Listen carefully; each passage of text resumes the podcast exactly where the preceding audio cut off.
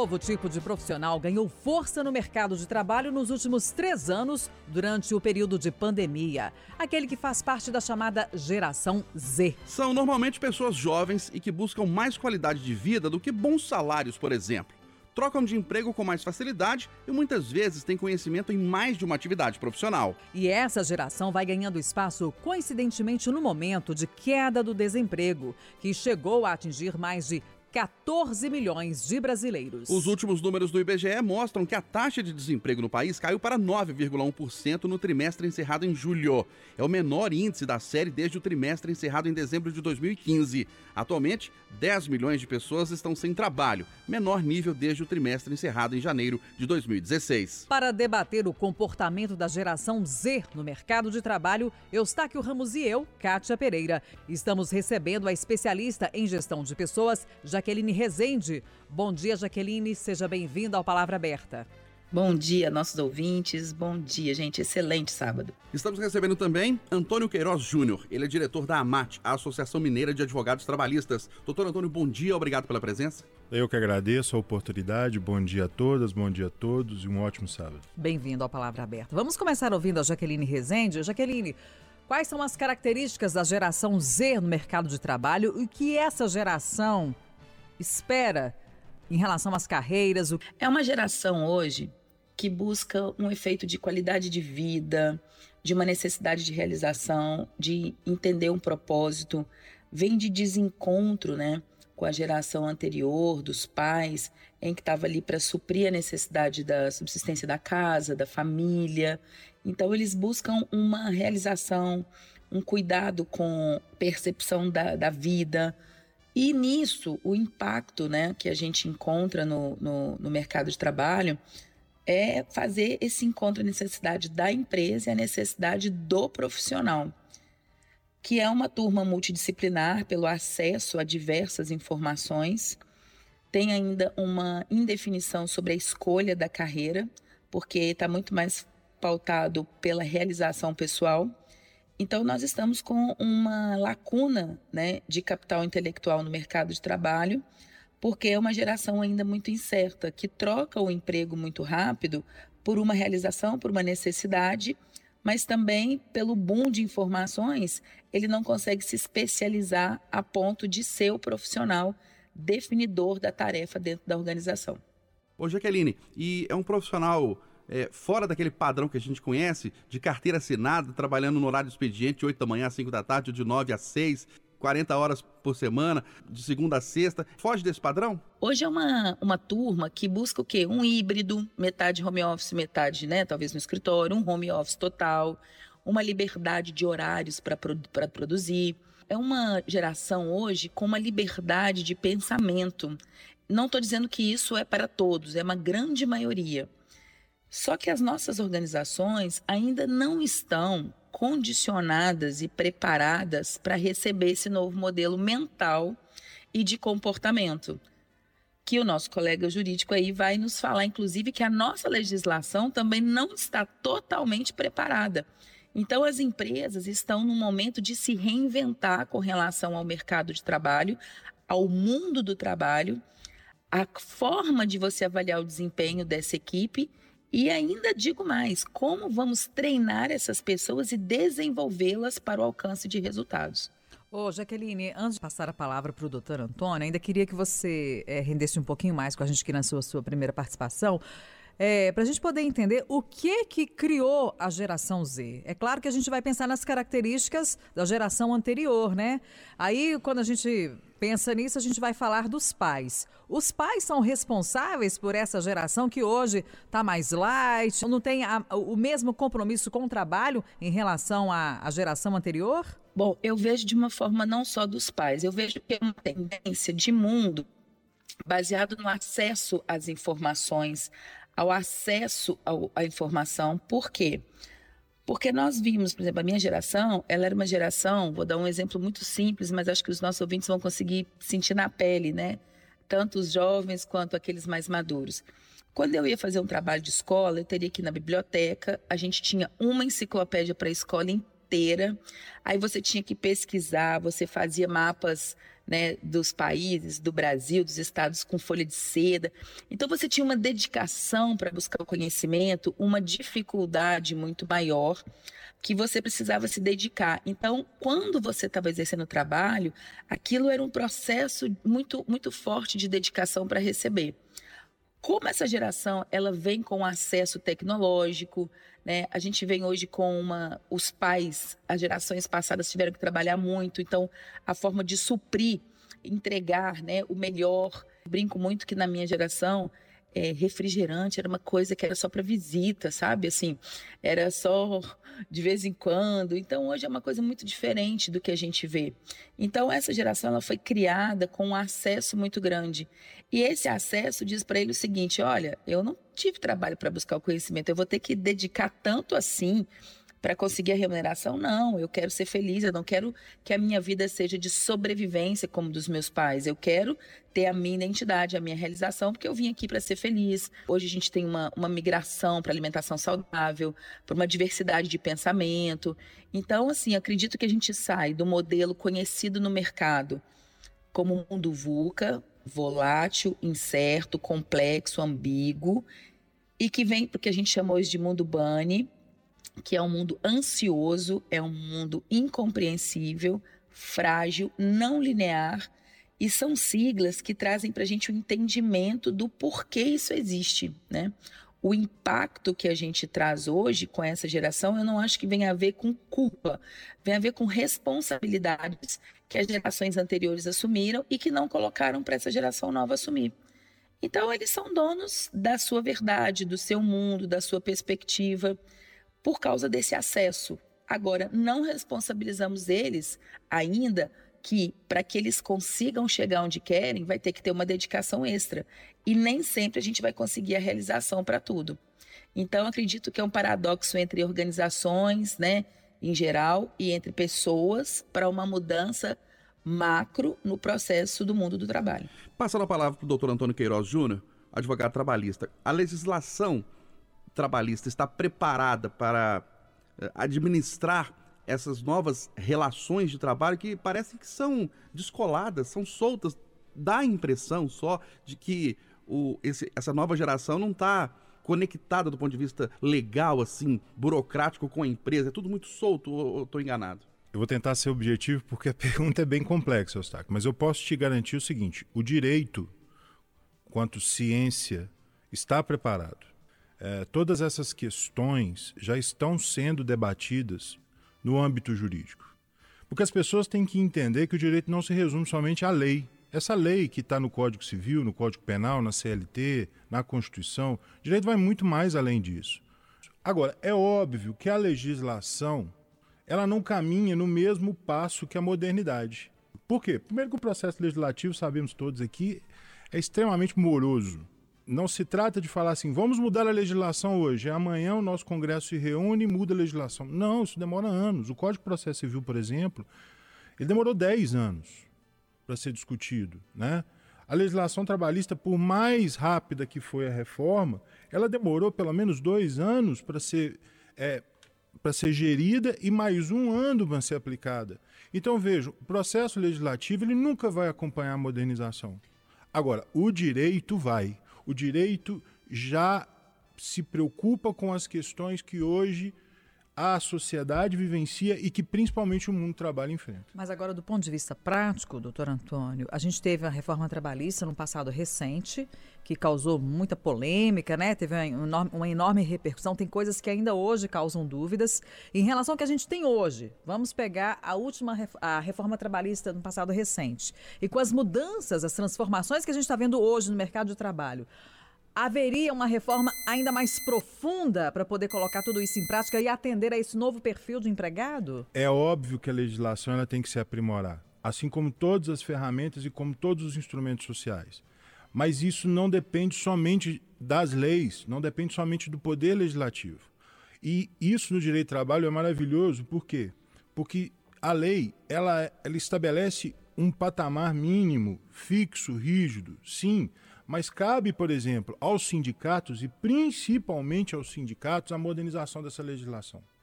Então, quando a gente fala, por exemplo, de home office hoje, quando a gente fala é, de trabalho híbrido.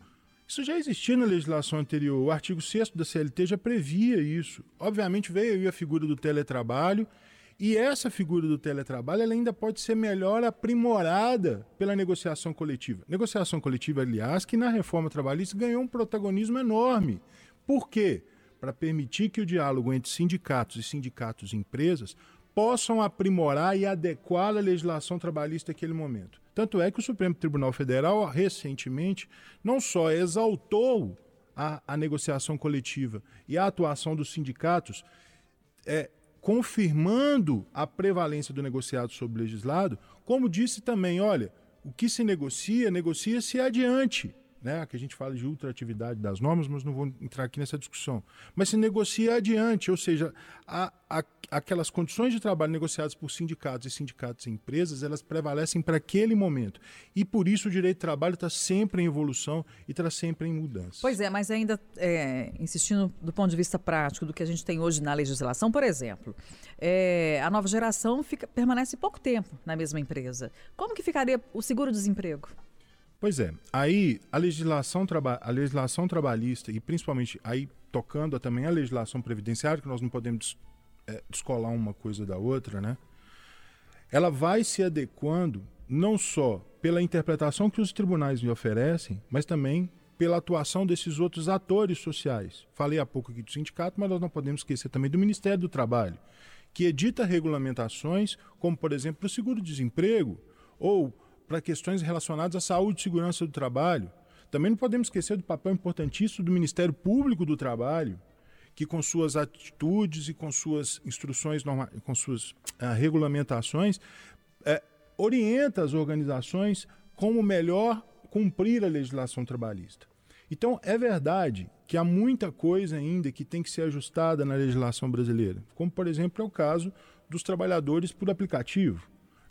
Mas isso não significa que o direito não dê resposta a isso. Prova disso é o que nós hoje vivenciamos nos tribunais. Os tribunais hoje eles pegam o que a lei nos oferece e a partir da interpretação e da vivência de cada um desses magistrados com a colaboração nossa, advogados e obviamente das partes, ele entrega uma decisão já adequada à realidade daqueles que participam do processo. Ô, Jaqueline, voltando a palavra para você, como especialista em gestão de pessoas, você falou no início que esse novo profissional, ele é multiconhecimento, né? Ele tem muito mais informação do que tinha que a gente tinha 30 anos atrás, 40 anos atrás. A gente pode considerar também que a partir de agora teremos, não teremos, vamos dizer assim, aquele profissional fechado só naquela atividade dele, naquela profissão dele, o engenheiro, o advogado, o médico, o dentista, o carpinteiro, quer dizer, ele vai ser também multiprofissional, multiconhecimento em termos das suas habilidades, ele pode trabalhar em mais de um segmento? Ele pode e, e deve, né? Porque o que, que acontece? A gente está vivendo a geração mais plural da história. É possível você ser DJ, né, cinéfilo, nerd, engenheiro, terapeuta ocupacional.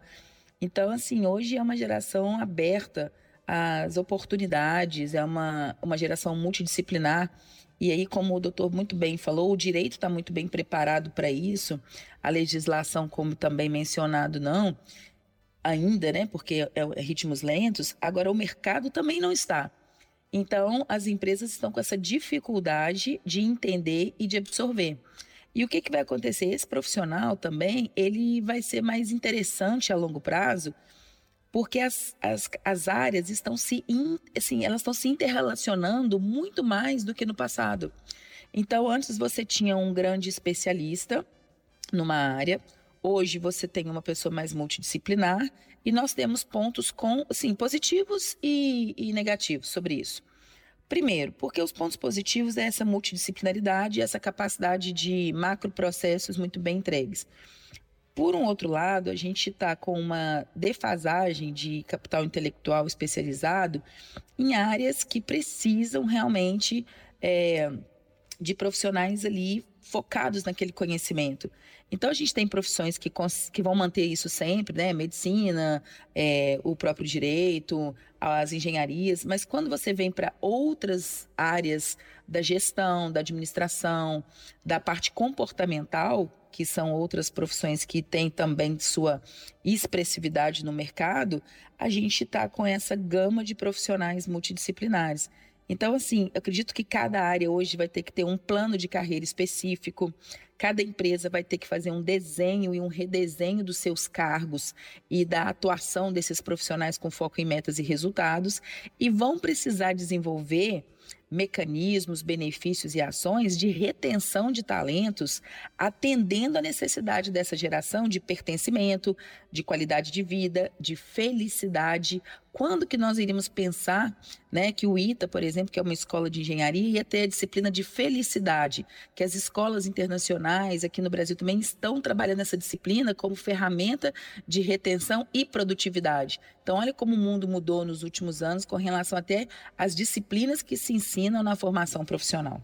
É, ô Jaqueline, e aí, existe um outro dilema também para as empresas que embora elas tenham que se adequar a essa nova tendência, esse comportamento da geração Z, ao mesmo tempo é necessário valorizar a mão de obra daqueles profissionais, daqueles empregados mais experientes, porque eles também vão ajudar na sobrevivência até que essa tendência se confirme e se consolide? Sim, agora é um período de adaptabilidade, né? Então, assim, nós não vamos conseguir fazer tudo de uma vez. É um processo de adaptação gigante das companhias e das pessoas também, para entenderem eu vou falar uma coisa aqui, gente, que às vezes não, não, não é tão bem vista, mas assim, nós precisamos buscar uma diferença entre o que é trabalho e emprego. E eu vejo que uma geração que está buscando muito mais emprego do que trabalho. E emprego, para mim, é a união das duas coisas. Então, é um entendimento da dedicação, né, da entrega, do aprendizado, e, por um outro lado, das companhias, de tanto do setor público, privado, do terceiro setor, em se adaptar a esse novo modelo mental das gerações. Voltando a palavra para o doutor Antônio Queiroz Júnior, diante dessa nova realidade do mercado de trabalho, o senhor acredita que as demandas judiciais na área trabalhista vão aumentar ou não? As pessoas vão entrar mais na justiça, a justiça, a lei trabalhista vai ter que ser mais é, exigida, a justiça trabalhista? Não? As demandas se tornaram mais complexas. As relações de trabalho tornaram-se mais complexas. E ela apontou uma coisa interessante: a gente tem que distinguir o que é emprego e trabalho. Todo trabalho é emprego mas nem todo emprego é trabalho. Emprego é uma relação jurídica que acompanha a sociedade moderna desde a Revolução Industrial e que vai continuar a existir, pode haver mudança que houver no mundo. Por quê? Porque o emprego ele permite que o empregado se submeta às ordens do empregador. Quando a gente fala de relação de quando a gente fala em trabalho ou relação de trabalho e coloca o emprego um pouco de lado, a gente está falando aí também na possibilidade desse empregado ele autodeterminar suas atividades, ou seja, ele ter liberdade. E também assumir os riscos de suas escolhas. Então o trabalho ele traz é, essas duas características muito importantes. Quanto o emprego é aquele em que o sujeito se submete às ordens de outra pessoa. Então ele tem a jornada controlada, ele tem as tarefas de, é, determinadas, ele se submete às punições é, disciplinares que a lei autoriza e daí é que a Justiça do Trabalho passa a admitir, desde sua reforma, lá em 2004, quando a Constituição é, estabeleceu que a Justiça do Trabalho vai julgar todas as relações de trabalho, sempre que, a, que uma controvérsia tratar sobre prestação de serviços é, de uma pessoa a qualquer outra, ou sempre que tratar de trabalho humano, essa controvérsia vai ser de competência da Justiça do Trabalho. Então, nós assistimos há pouco, por exemplo, com a pandemia, um aumento significativo das ações trabalhistas. Por quê? Porque são questões novas questões postas ao Poder Judiciário decidir. A gente pode entender também, doutor Antônio, que a geração Z ela é mais atenta aos seus direitos e recorre, por exemplo, mais à Justiça do Trabalho? Com certeza. Muitas vezes no nosso escritório ou até mesmo nos atendimentos e nas conversas que temos com outras pessoas, a pessoa já chega para mim dizendo qual direito ela tem. Olha, e quem está entrando com a ação é gente mais jovem. Sim, sim. E como a informação hoje está à disposição de todos, né? E como o mercado está absorvendo indistintamente é, todas as faixas de idade, principalmente nesse momento de retomada das atividades, eu não consigo identificar se a maioria das pessoas que buscam justiça de trabalho são as pessoas mais jovens. O que eu posso lhes dizer é que hoje a pessoa tem mais noção dos seus direitos por conta das informações que tem do que outrora, do que, por exemplo, na época do meu pai. Na época do meu pai, ele tinha que ir até o sindicato, então receber o antigo marreta para saber quais direitos ele tinha. Hoje não. Hoje o cara acessa a internet, busca lá no Google e muitas vezes ele já chega para mim e fala assim: olha, eu quero propor uma ação para cobrar as horas extras. Ou eu quero, ou eu fui vítima de assédio moral. Então ele já tem uma pré-noção do que ele pretende. Ô, Jaqueline, e a geração que hoje está no mercado de trabalho, ela, ela tem que se adaptar, ela tem que se tornar parecida com essa nova geração ou ela pode continuar nas relações de trabalho como é feito hoje, como tem sido feito nos últimos anos, para ter essa, essa, esse equilíbrio nas relações de trabalho, para ter esse equilíbrio nas empresas, porque senão fica só a nova geração, então só fica a velha geração. Como que, como é que é possível equilibrar isso? É preciso equilibrar, na verdade? Então, eu acredito que é um mercado sem volta para algumas mudanças. Agora, é uma adaptabilidade e o maior desafio das empresas é fazer as gerações todas trabalharem dentro de um contexto, dentro de uma, nova mudança e ainda respeitando e trabalhando questões antigas. Então, acredito que seja um processo é, de adaptabilidade eu não teria uma resposta coerente, certa, e assim, assim, é assim que vai ser, porque isso aí ainda é um período de adaptabilidade. É uma, uma como se diz, a gente está adequando a um modelo de negócio. E a pandemia também trouxe isso, isso para a gente, né? Então, acredito que esse seja o processo de desenvolvimento, de melhoria, de adaptabilidade e também do entendimento da geração antiga para um novo mercado ao qual a maioria de nós não foi treinado para isso. A gente está tipo trocando pneu com o carro andando.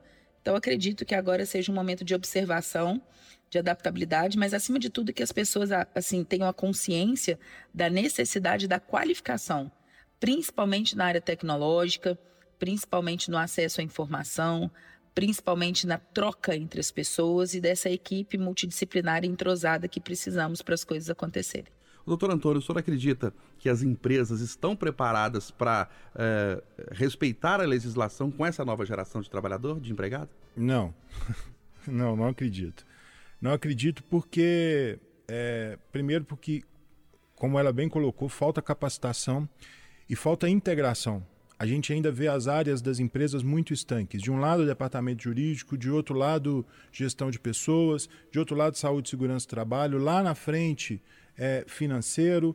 Então, assim, é, algumas empresas já estão adotando essa integração. Hoje você tem alguns métodos interessantíssimos.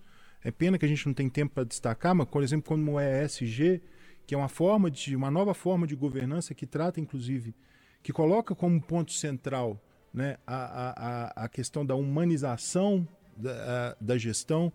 Então, assim, é, não, não estão. Agora, o interessante são os novos empreendedores. Porque os novos empreendedores, eles já iniciam um negócio ciente, não só dos riscos, mas das obrigações que tem, e querendo fazer diferente. Eu acho que esse mercado ele vai mudar daqui a pouco, daqui a pouco eu falo daqui a alguns anos, por conta dos novos empreendedores e das novas iniciativas que a gente observa no mercado. Então, é, as grandes organizações precisam se ajustar, né? a, a CNI, a FIENG, Abraçar, é, onde chorar, que, eu, que são entidades que eu acompanho de perto, têm incentivado muito essa mudança, principalmente essa mudança cultural de gestão, mas é necessário que isso, todo o mercado absorva essas mudanças, não só para dentro da organização, para o seu próprio empreendimento mas principalmente para a gestão de pessoas. Nós estamos encerrando Palavra Aberta deste sábado. Hoje debatemos aqui o comportamento da geração Z no mercado de trabalho. Conversamos com Jaqueline Rezende, que é especialista em gestão de pessoas. Obrigada pela contribuição, Jaqueline. Bom dia para você, bom fim de semana. Obrigada. Recebemos também Antônio Queiroz Júnior, diretor da AMAT, Associação Mineira de Advogados Trabalhistas. Doutor Antônio, bom dia, obrigado pela presença, um ótimo fim de semana. Obrigado, esperando o convite para retornar. E se você perdeu algum trecho do Palavra Aberta, quer ouvir de novo e até compartilhar, acesse os nossos canais digitais, nossos canais de áudio, entre eles o Spotify. 9 horas em ponto, marca o sinal eletrônico da Itatiaia, ponto final, no Jornal da Itatiaia deste sábado, 17 de setembro de 2022. Eu volto de hora em hora nos noticiários e a uma da tarde no Itatiaia agora. Você, Aline Neves, também volta daqui a pouco. Isso mesmo, Loli, às 10 horas, Eduardo Costa e eu aqui no Rádio Vivo. Agora vem o programa Cirantão. Bom sábado, até mais. Bom dia.